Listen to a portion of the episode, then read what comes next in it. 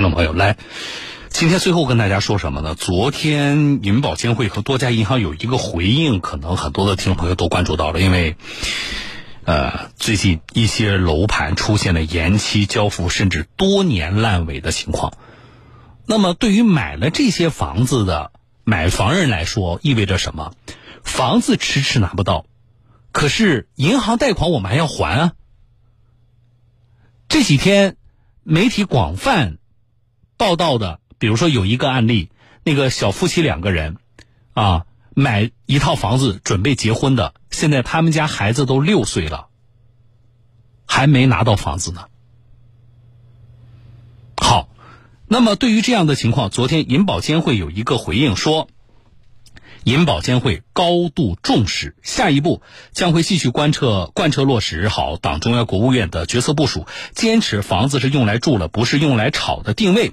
坚持稳地价、稳房价、稳预期。保持房地产金融政策的连续性、稳定性，保持房地产金融资产的平稳有序，支持商品房市场更好满足购房者合理住房需求，引导金融机构市场化参与风险处置，加强与住建部门、呃中国人民银行工作协同。注意下一句话，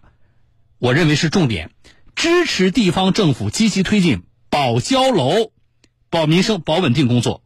依法依规做好相关金融服务，促进房地产市场良性循环和健康发展。什么叫保交楼？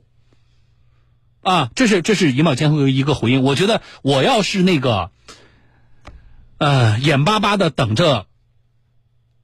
拿房的，等着我的那个楼盘能够尽快复工的业主的话，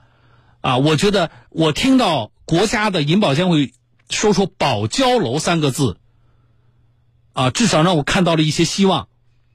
啊，怎么来理解保交楼？那我理解就是要保证这些房子接下来能够尽快开工，能够盖好，能够建好，能够合格的交到我们这些已经还了几年贷款的业主的手中。我这么来理解保交楼。在这件事情上，银保监会的这个回应其实是非常重要的，也是怎么说，也是啊。持续的啊，就是大家关注这件事情一段时间以来，算是一个非常重要的这个进展。那么就在昨天银保监会发了这个回应之前，几家银行呢，嗯，提前了大概几个小时吧，啊，就是分别发了对这件事情的回应，我就不一一读了。那么我简单总结：工农中建交邮储六大国有银行，呃，和兴业。平安、光大等这些银行都发了公告，说已经对近期个别房地产企业风险暴露、住房开发项目延期交付的情况展开排查。目前已发公告的多家银行都表示说，涉及的业务规模小，整体风险可控。啊，业务规模小，整体风险可控，这指的是不会引起啊，比如说有一些人担忧的啊，我们的这种啊金融系统的风险啊，我觉得这也是好事啊，这是大大的，其实说到底也是大大的民生。对不对？但是对于银行来说，整体啊这个规模较小，那我们要考虑到对于每一家每一户来说，这都是天大的事情。前两天，至少十四个烂尾楼业主公告强制停贷这个消息冲上了热搜。我看到第一财经的报道说。近期多地的烂尾楼的业主都发声明了，要强制停止偿还贷款，直至相关项目完全复工为止。涉及到的城市包括了郑州、商丘、新乡、呃南阳、周口，这都是河南的啊。然后，呃山西、江西、湖南、湖北、广西、陕西多个省份内的城市。以郑州的问题楼盘为例，有一个楼盘叫做名门翠园，这个在呃现在很多平台上，这个楼盘都已经很出名了。因为它停工时间长，而且业主维权事件频发，啊，那么在二零一八年，这个房子就这个楼盘开盘的时候，曾经大受追捧，开盘热卖，一度是郑州的楼市的销冠。但是到了一九年的十月份，项目的总包方在名门翠园门口贴了一个声明，说。严重拖欠工程款，项目工程进展严重滞后，业主没有在约定时间内收房啊。与此同时，关于名门地产的资金链断裂的声音就开始流传了，二零二一年以来，名门地产旗下多个项目接连停摆，更有员工投诉他们拖欠工资。当时经过当地人社局的核实反馈，这个公司的经营是不正常的。那么第一时间，呃，第一财经的这个报道里边，呃，有一份名门翠园业主强制停贷告知书。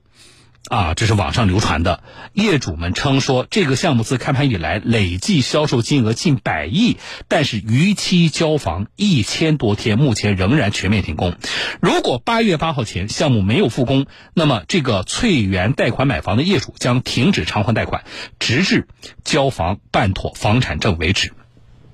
啊，几个月前有业主就跟银行呃沟通申请直接停贷，那么银行方面说呢，业主与其属于就是业主和银行啊，你跟我是什么？是借贷关系，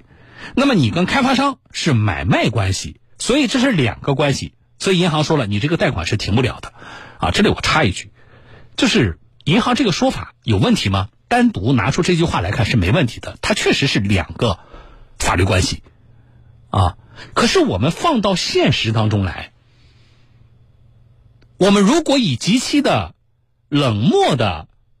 啊去分析、去强调这是两个法律关系，而不考虑现实当中这两种法律关系落实到我们解决现实问题当中他们的关联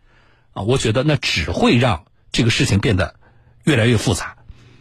啊。后来说，银行呢还挨个打电话给业主，说可以帮他们呃申请延期付款，最长可以延期一年啊，等延期之后再还啊，但是需要复利。那么呃，这个媒体采访到的业主说，说他是今年三月份直接就停掉了啊，就不还贷款了，也没有跟银行沟通。后来他三月停的，六月银行找他说可以申请延期到十二月，不过还是要。还三到六月份的罚息，啊，这几天我看在媒体的报道当中，《新京报》啊，还有呃几家媒体也报了，里边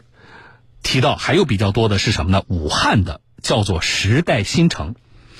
啊，武汉时代新城的全体业主强制停贷告知书也在网上呃流传。啊，这个谈到了说已经逾期交房数月了，业主们多次，呃，这个沟通也无实质性的进展，数千户业主决定啊，若该项目在限定时间，就是八月一号之前，仍然没有全面复工，业主将强制停还银行的月供。啊，呃，我还看到这个，嗯，武汉的啊，还有其他的楼盘的业主也都。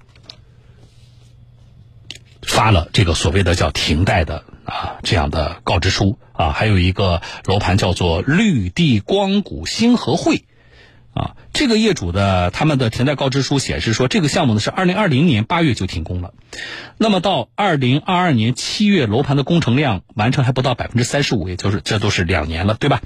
距离。合同交房日期二零二二年十二月三十一号，剩下只剩下五个月的时间，而楼盘建设的缺口资金近八个亿，开发商武汉新高新谷置业有限公司已经构成事实性的违约，啊，那么对于出现这样的情况，其实很多的业内人士，也包括广大的网友和我们这些遭遇啊楼盘建设停工的业主，呃，也都谈到了一个问题，就是本来我们应该是有一道防火墙的。但是为什么我们的防火墙没有发挥作用呢？我看到一段采访，是中原地产的首席分析师叫张大伟，他是这么说的：“他说，按照现有的政策设计，如果银行严格执行，如果地方政府监管到位，是不可能出现今天这样的情况的。”啊。即使楼盘的建设有问题，但是他们是有那个资金在政府监管的。你这个楼盘没有封顶的话，你是不可能从政府把这个钱拿出来的。那么一旦你楼盘出现了问题，至少还有一笔相当大的一笔钱，那么在监管在被监管当中，那么这笔钱可以一定程度上解决目前的楼盘停工的问题。因为你现在停工就是因为没钱嘛，对不对？所以啊，这个呃，分析这位首席分析师。认为说导致房地产市场乱象的原因里，银行难辞其咎。从按揭贷款的收入证明作假，到经营贷经营贷流入房地产，到未封顶就放贷款、挪用预售资金，这些背后都是银行与开发商直接的勾兑。他用的这样一个词，他警告说，如果再不抑制这股潮流，那么地产市场可能有更大的混乱。啊，在这样的呃情况下，啊，其实这个事情我也收到了很多的听众朋友啊，大家对这个事情一直在关注。所以我说，昨天的银保监会的那个回应啊，以及在他回应之前的几个小时各大银行的这个回应，还是非常重要的啊。我们希望这个回应特别提到的保交楼，那么接下来能够有具体的一些措施，并且能够有具体的体现。我们能够看到那些急盼住进新房的那些业主，能够看到自己已经等了那么长时间的烂尾在那里的楼盘，能够尽快的。复工，啊，《新京报》有一篇评论，里边其实也谈到了我刚才说的问题。评论有一段是这么说的：说遗憾的是，在相关的设计与具具体的执行当中，住房交付之前本属于业主的资金却脱离了业主的监控和决定范围，而负责商品房预售资金监管的机构却不需为其不作为和乱作为担责。显然是有违公平交易和权责对等的原则的。我觉得出问题的这些城市的这个相关部门啊，应该考虑一下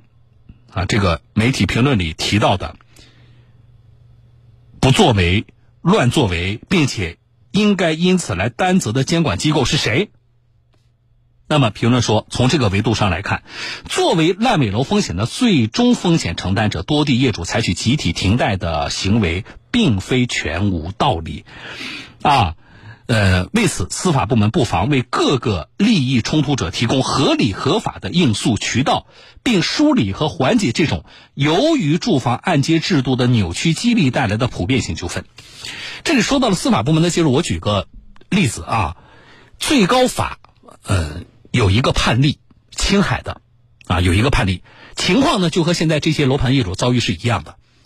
那么那个楼盘，青海那个楼盘的业主怎么做的呢？先跟开发商通过民事诉讼解除商品房的预售合同，这是第一步，啊，第二步不还贷款。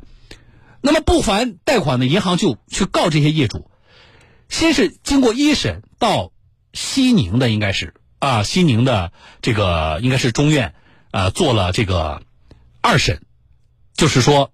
呃，支持银行啊，你这个业主你不能够不还贷款，但是这个事情呢，后来到了最高人民法院，那么最高法的做法是什么呢？撤销了啊，是青海高院，还不是西宁啊，撤销了青海高院的二审判决，驳回了银行的诉讼，就是最高法最终呢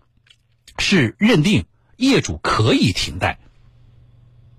这是一个特别重要的，就是司法介入。那么，这是一个是我们国家最高人民法院是一个有非常重要参考价值的这么一个判例啊。就是那么，我们如果碰到这种情况，我们通过法律来维权的话，这个是有重要的参考价值的。所以，法院支持不需要业主可以停贷，不需要还银行贷款了，并且不用为此承担责任，这是最关键的。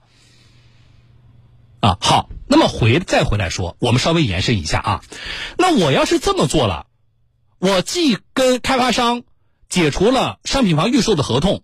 我又打官司，法院又支持我可以不还贷款，并且不用为不还贷款承担责任，这似乎对于业主来说是好事儿，是有利的，对吧？因为我不用，我房子没拿到，我不要继续还贷款了吗？